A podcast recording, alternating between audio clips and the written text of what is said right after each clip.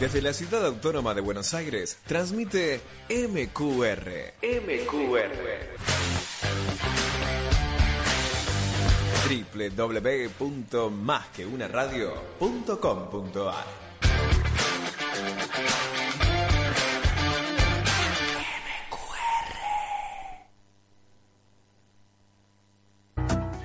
Son en el aire. Un programa que te trae todas las novedades del Parque Ecológico y Cultural Guillermo Enrique Hudson de Florencio Varela. Hudson en el aire, una creación de Rubén Ravera, con la conducción de Atilio Alfredo Martínez, por arinfo.com.ar.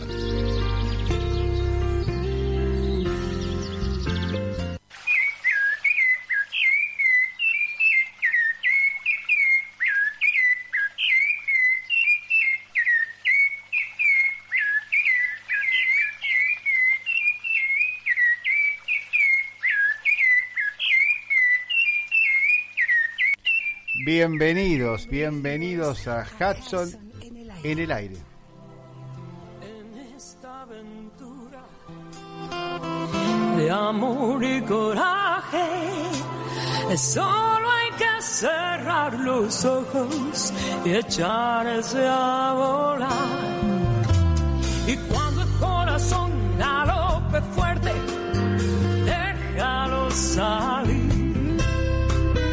No existirá razón que venza la pasión, las ganas de reír. Puedes creer, puedes soñar. Abre tus alas. Aquí está. Bienvenidos a Hudson en el aire. Estamos en otra en otra edición de este programa Hudson en el aire. Esta vez estamos acá en vivo. Quien les habla, Tilio Alfredo Martínez, conduciendo este programa desde hace más de 12 años. Va, yo en realidad hace 6 años que estoy. Es una creación de Rubén Ravera. Y estamos pensando qué pasó con el centenario de Hudson, que ya han pasado los 100 años de Hudson y se cumplieron varios eventos. El primer evento fue el 18 de agosto, con ello empezamos el centenario. El 18 de agosto fue en el Parque Hudson, con la presencia del intendente Andrés Watson, con la radio FM Varela, de, de Intendencia de Florencio Varela, y con toda la comitiva del- municipio y también los amigos de Hudson, la comisión de homenaje al centenario de Hudson y muchos amigos hudsonianos. Después continuamos con la presentación de una muestra en la Biblioteca Nacional el 23 de septiembre, que se abrió la Biblioteca Nacional para presentar una muestra de Hudson en el tercer piso de ese edificio tan emblemático que es el edificio de Clorindo Testa, que parece un edificio icónico en la ciudad allá de los años 70, estuvo 20 años para terminarse hasta que finalmente está funcionando y es una gran, un gran ejemplo de qué es la cultura argentina. Y dentro de la biblioteca hubo un coloquio, un coloquio de ideas, un coloquio entre los escritores fundamentales que estuvieron este año, porque este año se presentaron varios nuevos libros sobre Guillermo Enrique Hudson o William Henry Hudson. Pero vamos a empezar con algunas palabras de eh, Juan Sasturain, que es el director de la Biblioteca Nacional, y queremos comentarle que tres directores de la Biblioteca Nacional son hudsonianos, fueron hudsonianos. El primero, Jorge Luis Borges, ¿no? Jorge Luis Borges decía que la mejor escritura gauchesca estaba en Tierra Purpúrea, ese, esa hermosa novela narrada en Uruguay, entre los colzules, entre los colorados y los blancos. Después vino otro gran hudsoniano que es Horacio González. Horacio González también incluso hizo prólogos sobre Hudson a caballo. Y el que está ahora actualmente es Juan Sasturain, otro gran hudsoniano que escribió algunas cosas sobre Hudson, por ejemplo, Sasturain, el Sasturain el insoslayable. Vamos a contar un poquito cómo es Sasturain el insoslayable. Esto fue una nota que hizo Juan Sasturain allá por el año 12. Vamos, Jordana, por favor, a ver si pone un poquito de ese audio. Henry Hudson.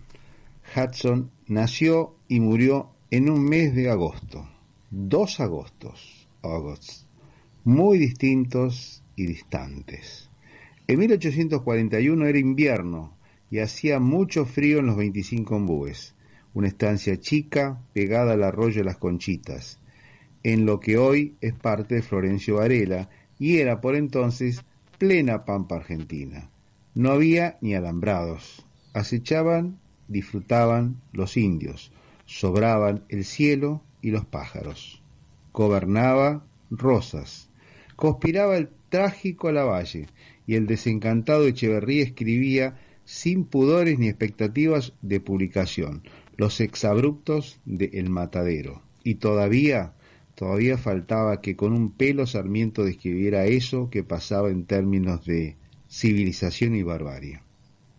En 1922, un poco más de 80 años después, era verano y hacía calor en Londres, una de las esplendorosas fatigadas capitales del mundo.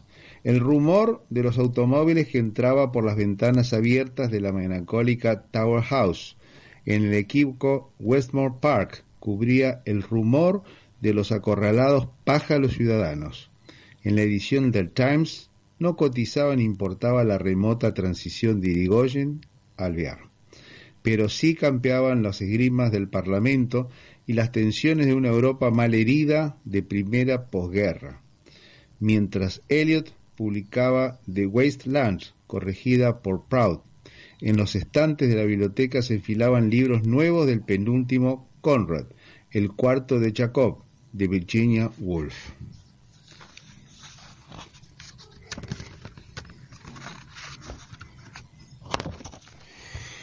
Este es, entre estos dos mundos, dos espacios, dos tiempos, dos culturas absolutamente diferentes, separados por una distancia que sólo podía cortar la zancada de un bruto tierno, salvaje, imponente de casi 1,90 de estatura, se movió Hudson, el imprescindible. Y en realidad físicamente se movió una sola vez. Vivió 33 años de corrido acá y se fue en 1874 en el Ebro. Tres meses de nave de navegación Buenos Aires, Southampton, y nunca más volvió. Vivió casi 50 años también de corrido en Inglaterra. Está enterrado allá y pertenece, con todo el poder y toda la gloria, a parte de la mejor literatura inglesa de la extraordinaria cosecha del primer cuarto de siglo. Como escritor, Hudson es rarísimo, para clasificar, digo, y tardío, muy tardío, porque Hudson siempre, incluso en los 30 años largos que vivió en su patria, hijos de norteamericanos emigrados de clase media rural, se expresó por escrito en inglés. En su casa había solo libros ingleses y estudió, no demasiado, junto a sus cinco hermanos, todos argentinos como él, con maestros ingleses que iban a las estancias y se acercó a la cultura. Fue desde la vocación de naturalista, de escribir, escribir, lo que venía y tenía mano fue siempre, y en las dos orillas su vida, la naturaleza, las costumbres, los sucesos, los bichos, los pájaros sobre todo. Empezó escribiendo de esto, enviando de este confín del mundo a las publicaciones científicas de Londres y de sus hallazgos ornitólogos, describiendo especies que no estaban en los libros que conocía, hasta que detrás de esos informes se fue él. Nunca publicó una línea aquí mientras vivió en el país. Esto que estoy leyendo es El insoslayable Hudson. El insoslayable Hudson es una publicación de Juan Sasturian, director de la Biblioteca Nacional, que fue publicado por primera vez en la contratapa de página 12 el 15 de octubre del año 2012. Toda la variedad. Y como a veces no, no estaba de acuerdo con lo que alguien dijo. Ahí lo escuchamos a Jason Wilson. Jason Wilson fue uno de los escritores. Dijimos que en la dijimos que en el coloquio de la biblioteca hubo varias exponencias. Entre ellos hubo seis escritores. Uno de ellos fue Jason Wilson, que lo tuvimos el programa pasado acá en el aire. otro fue Analía Fariñas, la agrimensora que descubrió el rancho, el rancho que había sido llamado Las Acacias, pero en realidad Las Acacias era un nombre de fantasía que tenía eh, que tenía Hudson para escribirlo. El verdadero nombre parecería ser que se llama un almacén de tablas. El otro tema, el otro escritor fue Bernabé, Bernabé López Lanús, con Allá Lejos y Hace Tiempo 2. El otro fue eh, Carlos Fernández Balboa, que también escribió un libro sobre Hudson. Y también hubo otro que es eh, Jorge Olarte, que también escribió un libro sobre Hudson.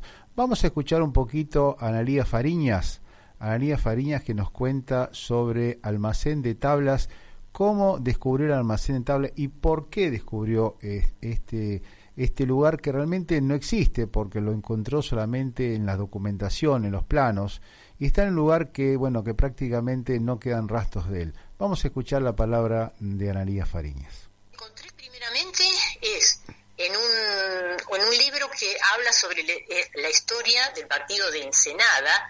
El partido de Ensenada no es el actual partido de Ensenada que todos conocemos, sino que era un partido muchísimo más grande, que hoy conforman el partido de La Plata, prácticamente todo lo que era el viejo partido de Ensenada, hoy es el partido de La Plata, más un pedazo que, que, perdió eh, cuando se conformó el partido de Bransen.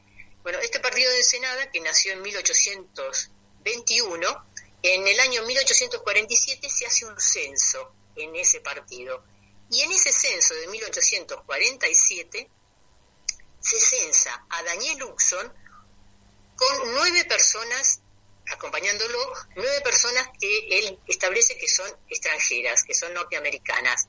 Es decir, que nos estaría indicando la presencia real y física de, de Daniel Uxon y toda su familia viviendo en el partido de Ensenada en el año 1847, es decir, seis meses después de que hubieran partido, porque ellos parten más o menos en junio del 46. Eh, la otra cosa singular es que dentro de este censo son registrados a reloj seguido de, en el medio, digamos, de dos propietarios, uno designado como Cooper y otro designado como Chávez. Cuando yo busco entre las mensuras antiguas, las mensuras más antiguas de la provincia de Buenos Aires, que van desde el año 1820 a 1900, están guardadas, existe en el medio la propiedad de otro señor llamado Silver, Enrique Silver, y resulta ser que este señor es de origen norteamericano y dentro de su campo, que era un campo chiquito porque era un campo de 300 hectáreas, los campos linderos eran mucho más grandes, tiene un almacén, existía ahí un almacén, y ese almacén se lo llamaba almacén de tablas, es decir, el mismo tipo de techo que Guillermo relata que su padre le puso al almacén cuando se mudaron. Y además, este almacén también cumplía con las otras características. El camino de Chascomús le quedaba muy cerca, tenía una zanja que lo rodeaba, tenía una gran arboleda, también tenía un puesto, eh, y quedaba a, más o menos quedaría a 37 kilómetros de los 25 ombúes, que era una distancia muy posible de hacer en una jornada como la que ellos transitaron. Además, en una de esas mensuras que se realizan, eh, se protesta, no están de acuerdo con la mensura, y Silver envía para hacer eh, presente esa, esa queja, ese enojo, a un dependiente. Por desgracia no lo manda a Daniel Uxon, pero manda a un señor llamado eh, que era un amigo de la familia, un amigo personal de la familia, que era una, persona que constantemente siempre los acompañaba. Eh, así que bueno, todos estos elementos ya históricos, porque están reflejados en documentaciones guardadas en archivos históricos, mm, a mí me dan la certeza, primero, de la presencia de los Suxon en Ensenada, y después de la existencia real de un almacén muy importante, que se conoció como almacén de tablas eh, y que eh, cumplía, digamos, con los requisitos eh, o las descripciones que Guillermo había relatado. Gracias a la vida que me ha dado tanto, me dio dos luceros cuando los abro, perfecto distingo lo negro del blanco y en el alto cielo su fondo estrellado y en las multitudes el hombre que yo amo. Y volvemos al centenario de Hudson. Vamos a continuar con otras palabras, otras voces. Una de ellas es la voz de Nilda Mercedes Rodríguez, que estuvo hablando justamente de los que no tenían voz, de los que no estaban presentes.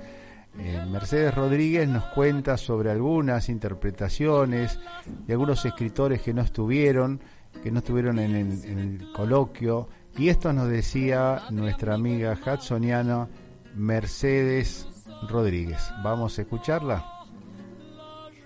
del alma del que estoy amando.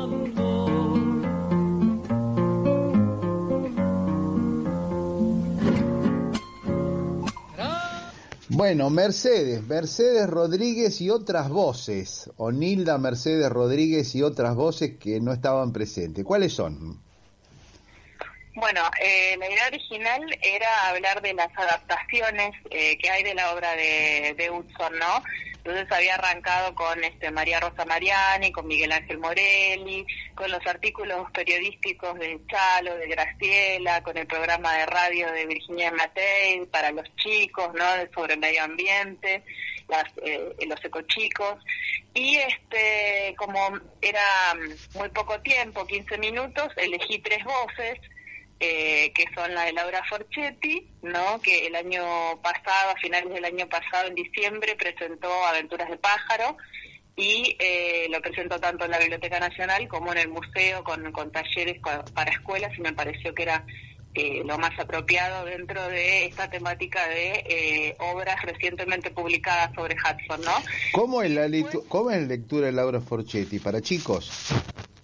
¿Para sí, chicos chicos? ganó el premio de es de la Asociación de Literatura Infantil y Juvenil Argentina, en eh, poesía infantil. Ahí está. Eh, particularmente con eh, Aventuras de Pájaro, ¿no? Correcto. Que eh, es eh, un libro que combina eh, la poesía de Laura inspirada en Hudson. Ella se imagina un cuaderno de Hudson niño, ¿no? ¿Cómo sería el, el cuaderno de Guillermo cuando cuando era chiquito, cuando vivía en los 25 ombúes y este salía a recorrer y se encontraba con la maravilla de la naturaleza y de los pájaros, ¿no? Bien. Y eh, la acompaña Alejandra Correa, que hace los collages, la- las ilustraciones de, de este libro, ¿no? Entonces la propuesta es después trabajar tanto con la poesía como con este el arte, ¿no? Sí, sí. Después, este, el libro anterior de, de Laura Forchetti, que es este, el libro de las horas, eh, también ganó el, el premio del Fondo Nacional de las Artes en el 2016 de poesía, que ya es, es, es para, para adultos, digamos, inspirada también en Hudson, que es un libro bellísimo que donó la biblioteca de- del museo.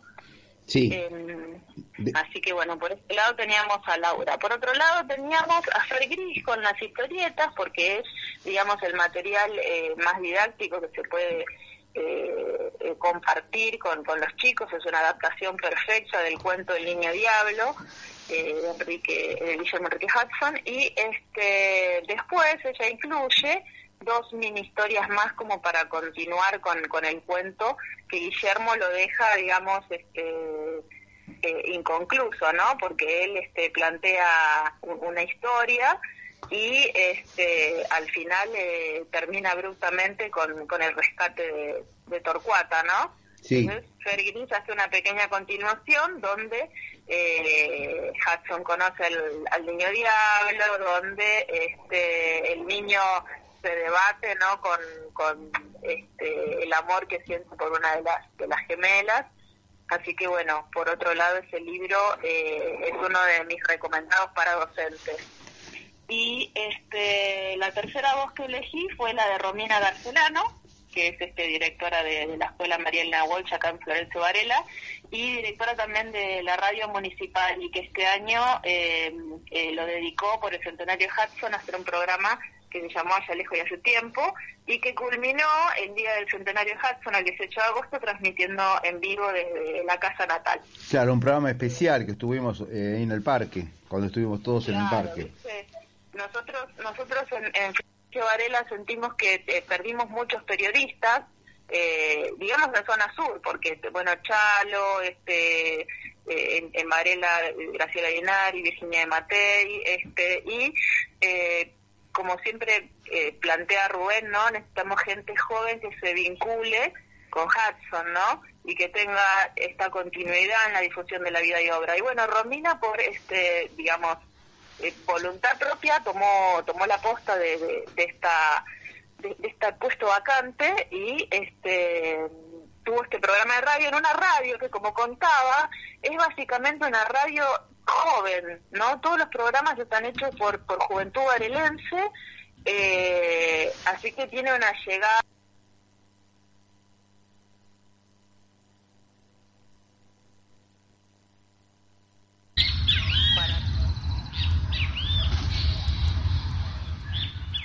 Bueno, le escuchamos a, Mercedes Rodríguez.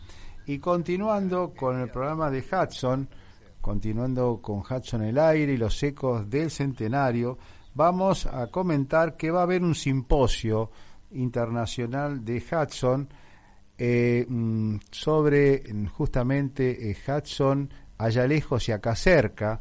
Esto está hecho por la profesora eh, Marimé eh, Aracet Ruda, la Universidad de la UCA, y va a haber invitados de distintas partes del mundo, por eso va a ser un simposio internacional.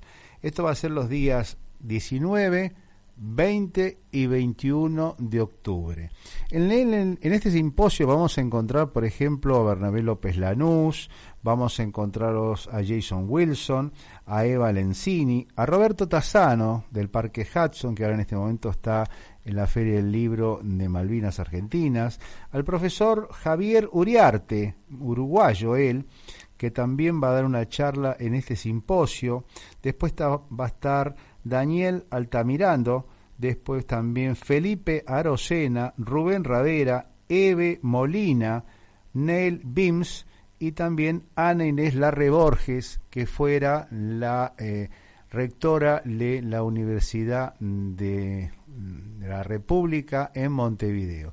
Recordemos que hubo también un centenario de Tierra Purpúrea, allá en el año 2004, en el cual tuve el honor de estar presente junto con Rubén Ravera y otros hudsonianos, Celia, Celia Carnovale también estuvo allí, y otros hudsonianos que estuvimos en este evento que se hizo en la Universidad de la República por, mm, por iniciativa justamente de Inés Larre Borges, que era la rectora en ese momento, para recordar los 100 años de Tierra Purpúrea.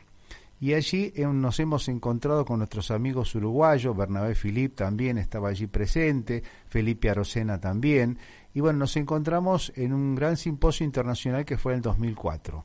Hubo otro, hubo otro gran evento en el 2018, en el 2018 se cumplieron 100 años de Allá lejos y hace tiempo.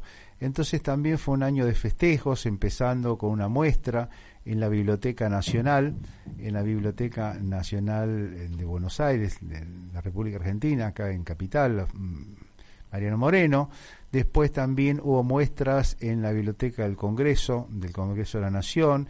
También hubo una muestra en, en otras bibliotecas, en Aves Argentinas, en la Asociación de Cultura Inglesa de Quilmes, en la UCA también, UCA sección eh, Bernal, también hubo otro evento, y hubo uno también que fue en La Plata, entre la Fundación Azara, en la Fundación eh, Ciencias Naturales de La Plata, Perito Moreno, y también eh, FADAM, que entregaron premios, entre ellos se entregó una plaqueta para el Museo Hudson conmemorando los 100 años de allá lejos y hace tiempo. Bueno, estas son las novedades que tenemos, repito, para el 19, 20 y 21 de octubre en este simposio en el cual yo también tengo el honor de estar presente el día 20 de octubre. Y continuando con Hudson en el aire, vamos a continuar con, volvemos con Mercedes Sosa, que le gustó mucho a nuestra a nuestra operadora Jordana, parece que le, le, encanta porque le cantaba mucho, así que vamos a volver a Mercedes Sosa que lo está buscando porque ya lo perdió, pero lo encuentra. Gracias a la vida de Mercedes Sosa, no, no le encuentra. Bueno, no le encuentra. Bueno, si no le encuentra, continuamos, continuamos con la cabecita. A ver, los pájaros, por ejemplo, cabecita negra, vamos con cabecita negra.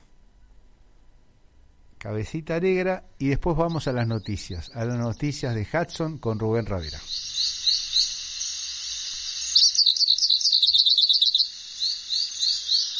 Estamos escuchando el bello Cabecita Negra.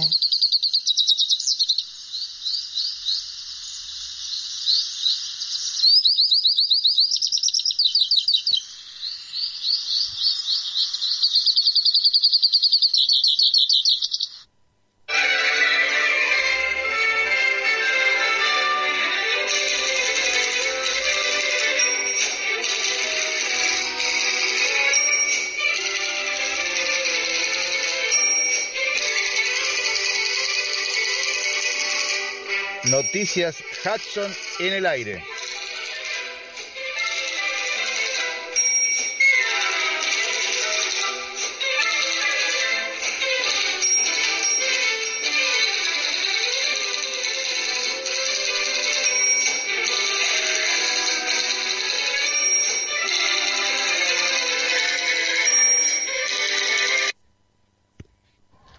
Bienvenido Rubén Ravera al aire. ¿Qué novedades hay del, del Parque Hudson después de este centenario?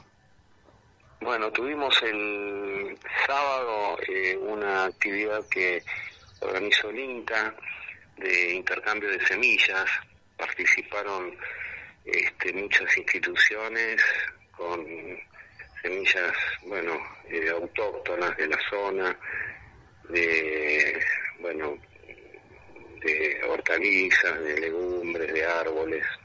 Sí. Y ahí estuvo eh, Marcelo este, participando activamente, incluso intercambiando semillas que tenemos nosotros en, en el parque, ¿no? De Claro. plantas. Así que, bueno, es una actividad importante eh, a los fines de la conservación genética de los del patrimonio este, vegetal. Claro, Eh, bueno, tiene un montón de, de beneficios. por en contrapartida con las tecnologías de semillas híbridas, semillas este, que están modificadas genéticamente. Correcto. ¿Plantaron algún árbol? ¿Hicieron alguna actividad?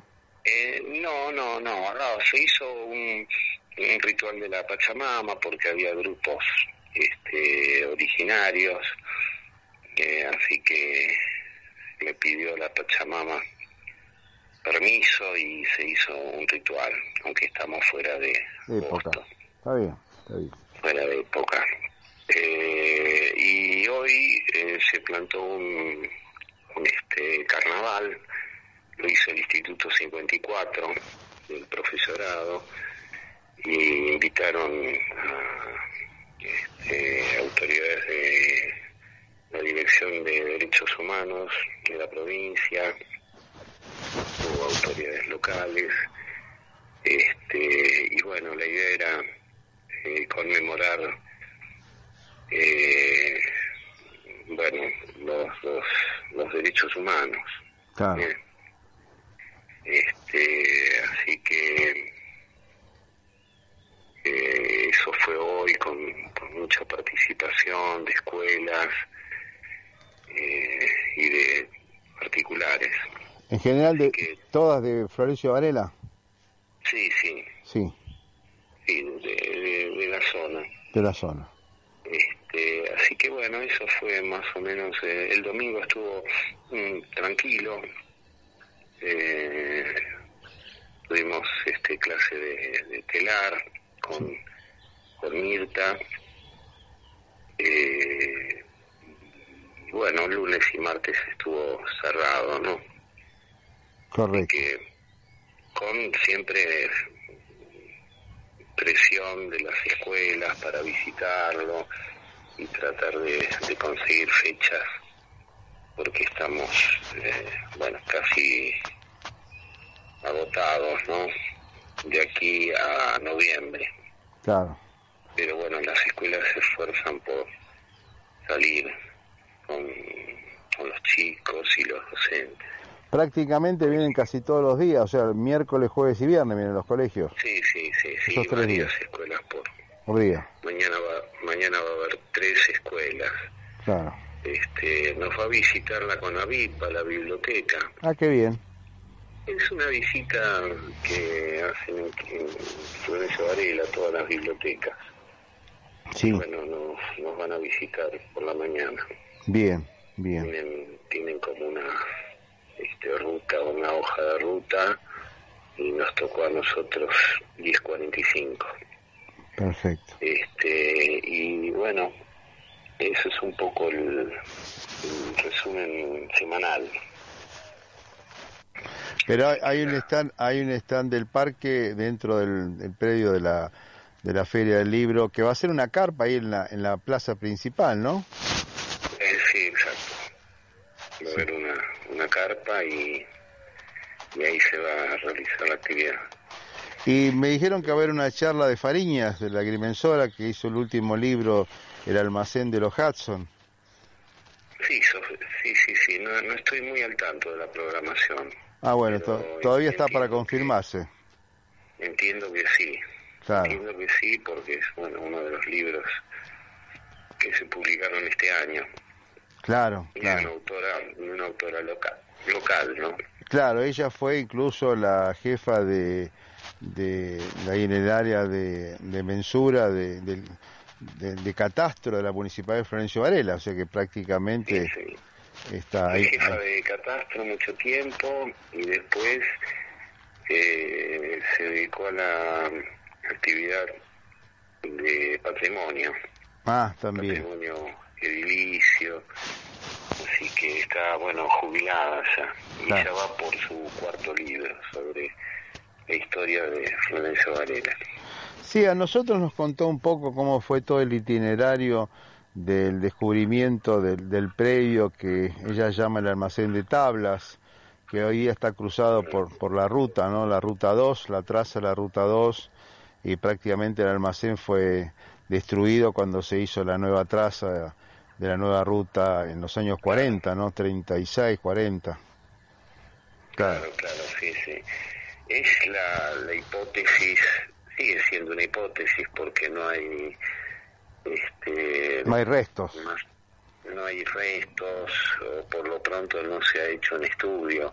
Claro, Eh, está en una, un área privada eh, compleja, ¿no? Como Sí. es un barrio privado, claro, en donde hay mucho, mucho alambre, mucha custodia, eh, muchos celos por este, la, la permanencia del lugar de manera aislada, ¿no?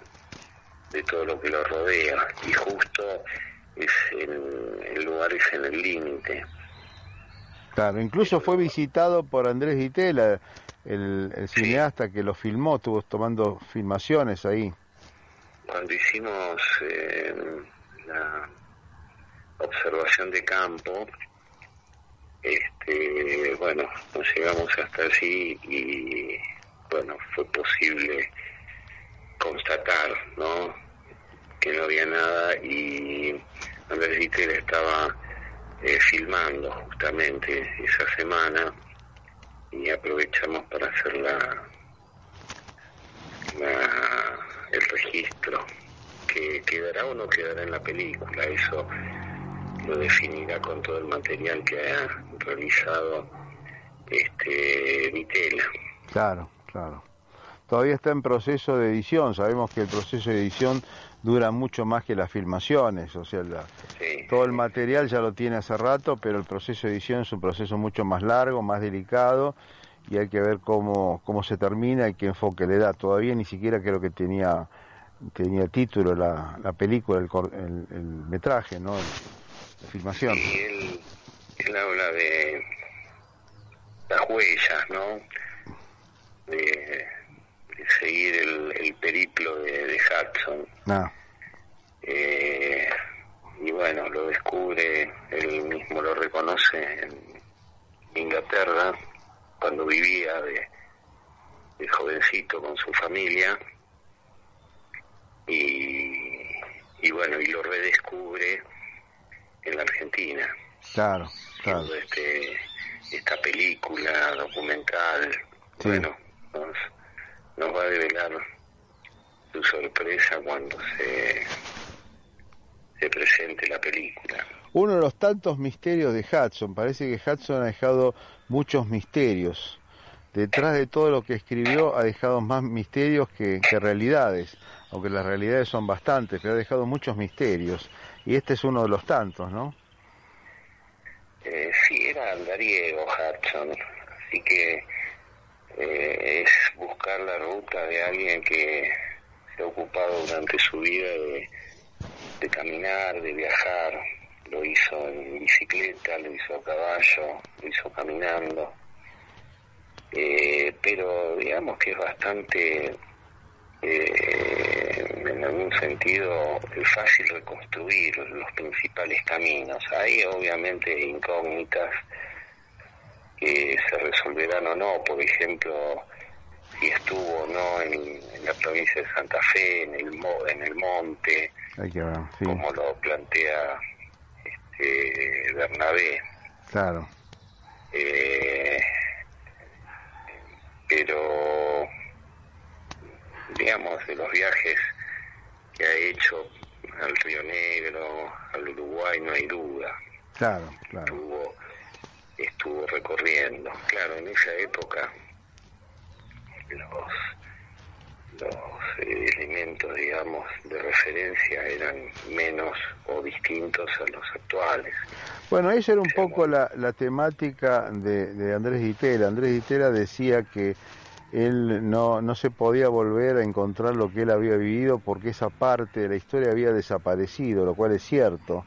O sea, la pampa que él había recorrido a caballo había desaparecido y lo que él había caminado también había desaparecido y lo que ha quedado ha quedado muy fragmentado. Y gracias que ha quedado el ranchito original de los 25 embúes, que tampoco se llamaban 25 embúes, pero por lo menos quedó el ranchito, es un buen testimonio. Se constató eso con los catastros de, de Quilmes, ¿no? Claro, Que claro, tenía, bueno, eso está harto, harto demostrado, claro, claro, que así vivieron los Hudson. claro. Eh, pero bueno, hay, hay este, blancos en la, en la historia, obviamente, o áreas, áreas oscuras. claro. Eh, también mucho del material este, él tenía regis- registro en Argentina eh, lo perdió habla de una inundación eh, que se produjo en Buenos Aires y él pernoctaba cuando visitaba la ciudad un lugar cercano al arroyo Granados Ah, sí. En San Telmo y bueno, explica que la, el agua se llevó todo. Estaba a escasos 50 metros del arroyo y, y bueno, perdió muchísimo material. También, también cuenta que perdió mucho material que había recogido en Río Negro, sobre todo material arqueológico, que lo había puesto en un, en un barco, lo había llevado por, por vía fluvial, y que el barco so- sobró y se hundió y también se perdió. Y lo único que pudo rescatar es lo que llevaba él eh, a caballo, digamos, porque la forma de viajar era a caballo. Y lo que había mandado por barco se perdió, que era la mayor cantidad de, de restos, incluso restos de, indígenas, de aborígenes, punta de flechas y restos óseos que se perdieron. Eso es lo que cuenta Hudson. Sí, digamos que su, la, la documentación fue siempre eh, precaria. Él eh, era ordenado, anotaba. eh, lo que queda, digamos, empiezan los libros, que son la transferencia de sus anotaciones a la literatura. Pero encima sus cartas personales, en general, pidió que fuesen quemadas. En la Primera Guerra Mundial eh, hubo cierta pérdida de material también de él. En la Segunda. Eh, en fin, eh, no es alguien fácil para reconstruir en su deambular, Claro. tanto por eh, Argentina como por Inglaterra. Claro.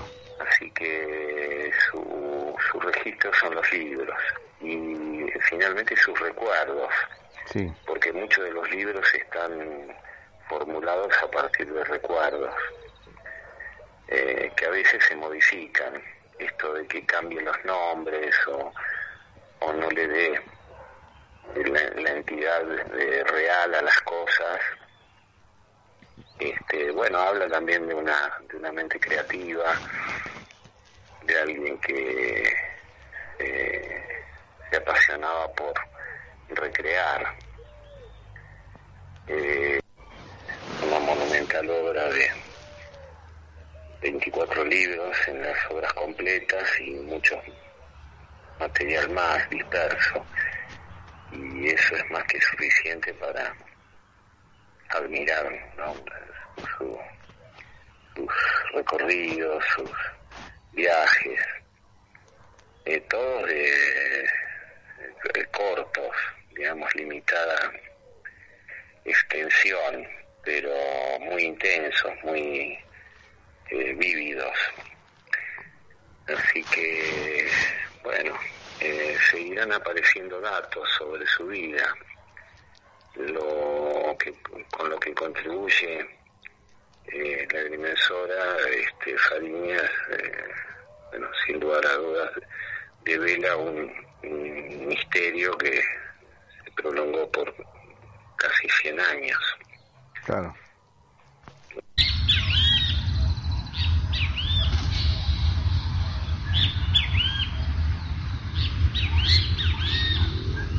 La despedida de los venteveos al atardecer.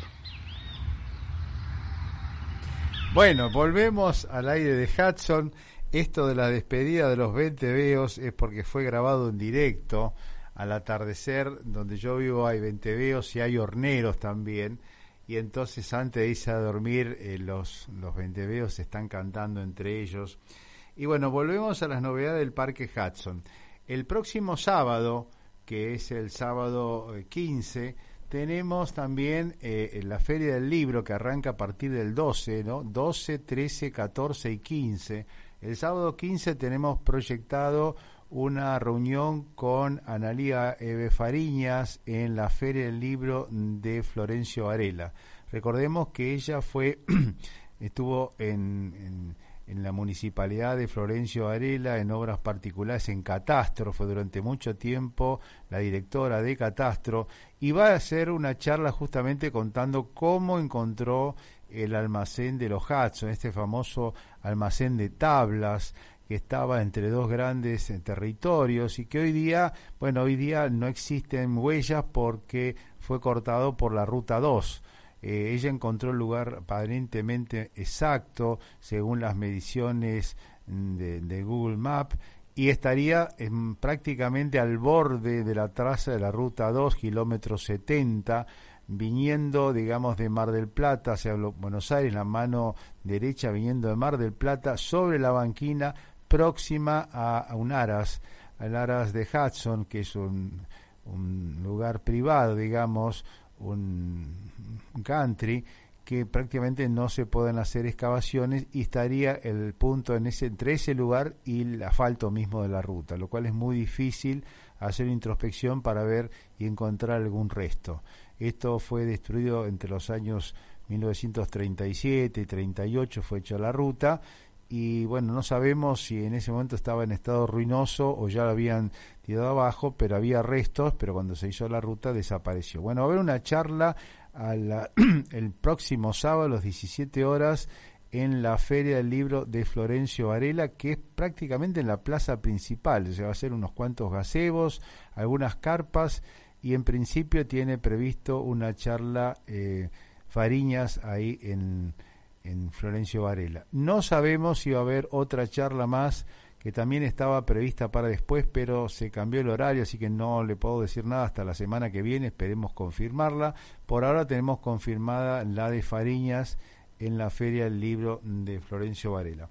Y bueno, volvemos, volvemos con el Parque Hudson. Sabemos que tenemos el simposio 19, 20, 21 de, octubre, un simposio internacional por internet y vamos a preguntarle a Rubén que tenemos un fin de semana largo ahora, mañana empieza, viernes, sábado y domingo, ¿qué pasa con el parque?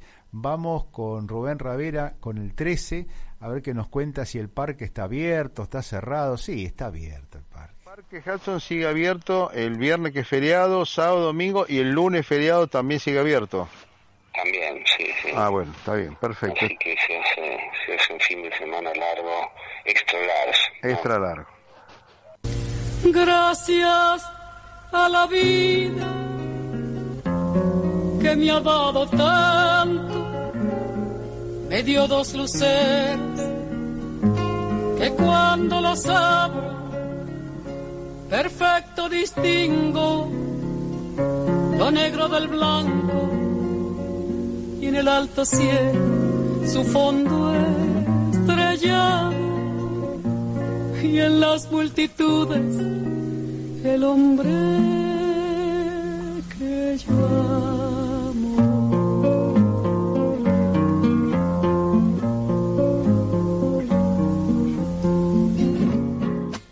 Bueno, con Gracias a la Vida, cantado por Mercedes Sosa, volvemos al aire de Hudson. Recordemos que Hudson tiene una canción muy linda, que es Allá lejos y hace tiempo, que lo cantó también Mercedes Sosa, que formaba parte de ese cancionero de los años 70, también Julio Lacarra y también otros tantos autores que estaban eh, con esto del nuevo cancionero, del nuevo cancionero, años 70 aproximadamente. Bueno, y volviendo con Hudson en el aire, recordamos que tenemos todavía no ha terminado el año hudsoniano, el año del centenario, este 2022, que fue un año, es un año muy complicado, por supuesto, y debemos dar justamente gracias a la vida, como dice Mercedes Sosa, para poder celebrarlo. Recordamos que estaba prevista la inauguración para el día 23 de agosto y la biblioteca estuvo cerrada justamente 20 días antes por problemas técnicos de infraestructura y se abrió dos días antes de la muestra, así que Hudson sigue teniendo buena onda, es igual que el día 18 de agosto, que fue un día muy lindo, eh, estamos en agosto y a veces agosto es el tiempo suele ser bastante frío, bastante ventoso, sin embargo estuvo muy lindo, así que hemos tenido buen tiempo, realmente hemos tenido buen tiempo y buena suerte. Eh, por supuesto que el, el 23, el 8 de septiembre, que fue cuando fue el coloquio, no había buen tiempo, pero dentro de la, de la Biblioteca Nacional, qué importancia puede tener, es un edificio magnífico. Bueno, continuando con Hudson en el aire, todavía tenemos el simposio, posiblemente haya algunos otros eventos antes de fin de año para terminar con este año de, Hudson. Eh, hemos leído algunos libros, justamente estos nuevos libros, uno es el de Jason. Jason nos contaba que Hudson contaba mm, de memoria algunas cosas que había escrito eh, cuando era, las que se escribió cuando era grande, cuando era adulto, casi anciano, y recordaba cosas de la juventud. Y si bien es cierto que él tenía muchos papelitos, tenía carpetas, carpetas que llamaban las carpetas del Plata, carpetas de Buenos Aires, después, eh, antes de fallecer, las quemó. Prendió fuego a todo lo que tenía para que no hubiera evidencia de lo que había. Era eh, una persona muy cuidadosa y no dejó huella, solamente sus libros. Querían que sus libros hablaran por él porque decía que bueno que uno recuerda sobre todo los primeros pasos de la niñez sobre todo lo recuerda en una forma eh, una forma eh, de recuerdo de, forma de ser de uno y, y a veces se olvida otras cosas y otras les cambió el nombre. Hubo por ejemplo temas que le cambió el nombre. Por ejemplo es muy eh, curioso decir que en, la, en el libro Mansiones Verdes Green Mansions la heroína principal es Rima, pero realmente Rima es Linda Gardiner. Linda Gardiner fue una, una secretaria que hubo en la RCPB muy cerca de Guillermo Hudson, a tal punto que cuando Hudson murió escribió libros sobre Hudson. Eh, así que tenía una relación muy íntima como secretaria. No podemos decir otra cosa porque hay ninguna evidencia, pero con 20 años menos se llevaba muy bien con Hudson y mantuvo fiel la obra de Hudson. Y decíamos que dentro de Mansiones Verdes, por ejemplo, el otro personaje que es Abel, Abel es recuerdo de Abel Pardo. Abel Pardo era un gran amigo que tuvo Hudson en el viaje cuando fue a Inglaterra, en ese barco El Ebro, y allí lo conoció y después se hizo amigo en Inglaterra. Después Abel Pardo volvió a la Argentina, traduzco, traduzco un cuento de Hudson, fue el primer cuento que traduzco que fue el de Pelino Vieira, que lo tradujo y apareció en el diario La Nación allá por el año 1888, 86 fueron los 86, 87, fueron los primeros, el primer libro, el primer cuento traducido de Hudson en la Argentina que apareció en un diario, en el diario La Nación, y después eh, eh, justamente este hombre, Pardo, empezó a militar en las filas del radicalismo y estuvo como militante radical en las primeras épocas. Sin embargo, Hudson le guarda un gran, recuerdo y le dedica el justamente el principal personaje después de Rima de Mansiones Verdes de Abel. Abel era justamente un, novio que no podía ser con Rima, que era una mujer pájaro, una mujer eh, etérea supamente, que después fue llevada al cine, pero hay quien dice que cuando se llevó al cine se hizo algunas distorsiones. Hollywood siempre hace distorsiones con respecto a los libros de Hudson. Sin embargo, fue muy bien recibida por la crítica norteamericana, pero no fue fiel a Hudson. Hay que ver si a Hudson le hubiera gustado. Vamos a saber si le hubiera gustado. Bueno, vamos a pasar ahora a los trinos de los pájaros y vamos a ir un poquito con el hornero.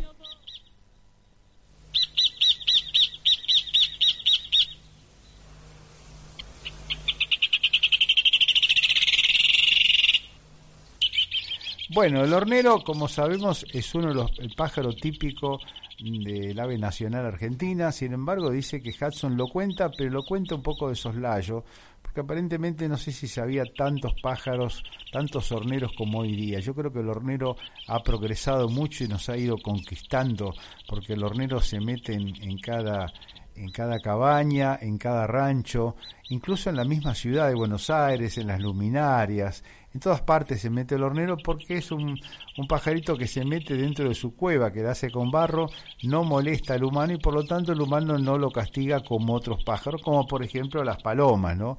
Las palomas son invasoras totalmente, eh, devoran los cultivos y por lo tanto son castigadas a veces con el famoso veneno y las matan las, las palomas hay muchas palomas. Antiguamente las palomas se comían, pero eran las, palomas de campo, unas palomas gigantes.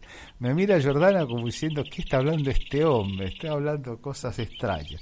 Bueno, volviendo, volvamos a Hudson en el aire, seguimos con el centenario de Hudson, ya le hemos contado mm, de, lo que hemos tenido para, para este año de Hudson. Eh, Jason Wilson lo tuvimos la semana pasada y también estuvimos con Bernabé.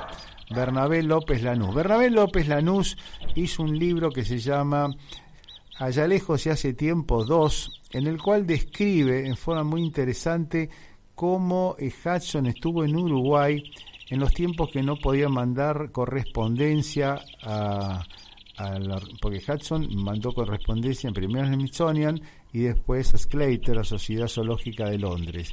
Y hubo periodos de ausencia. En ese periodo de ausencia se presume que pudo haber estado con una novia en Santa Fe y después llevó esa novia a, al Uruguay, que en, la, en la tierra purpúrea aparece como Paquito. Esa es una tesis de Bernabé López Lanús que él trata de comprobar con la documentación de que no hubo correspondencia, pero también no hubo nada que lo que dijera ni que sí ni que no, porque eh, esta chica eh, Paquita era un amor prohibido, porque era una menor de edad, por lo tanto no se puede decir nada, Hudson destruyó toda documentación, Paquita se murió con la fiebre amarilla, el padre de Paquita también falleció, así que no tenemos rastro. Así que como vemos, Hudson era bastante, bastante misterioso con respecto a esto. Bueno, entonces ya estamos prácticamente terminando, los invitamos a ir a la Feria del Libro de Hudson, a la Feria del Libro a Eve Fariñas, mm, justamente a Analía Eve Fariñas para el próximo sábado, este no, el otro sábado, en la Feria del Libro de eh, Florencio Varela. Y continuando, después tendremos también el simposio, el simposio que es 19, 20 y 21. Ya estamos llegando al final, no sé cuántos tenemos para estar en el aire, ya se acabó, se está acabando. Bueno, nos despedimos, le damos gracias a Jordana que nos mantiene en los, controles, saludamos a los hudsonianos que nos están escuchando por este medio. En este momento quien les habla, Tilo Alfredo Martínez, está en el aire y los esperamos la próxima semana en este nuevo horario. Jueves 16 horas Hudson en el aire hasta la próxima semana. Chao, los esperamos. Chao. el color y es la nostalgia. Todavía no me fui, sin embargo ya no estoy aquí. Esta es la primera vez que los miedos no me están comiendo. Decidí riesgo mi destino porque ya debo partir hacia otra ruta.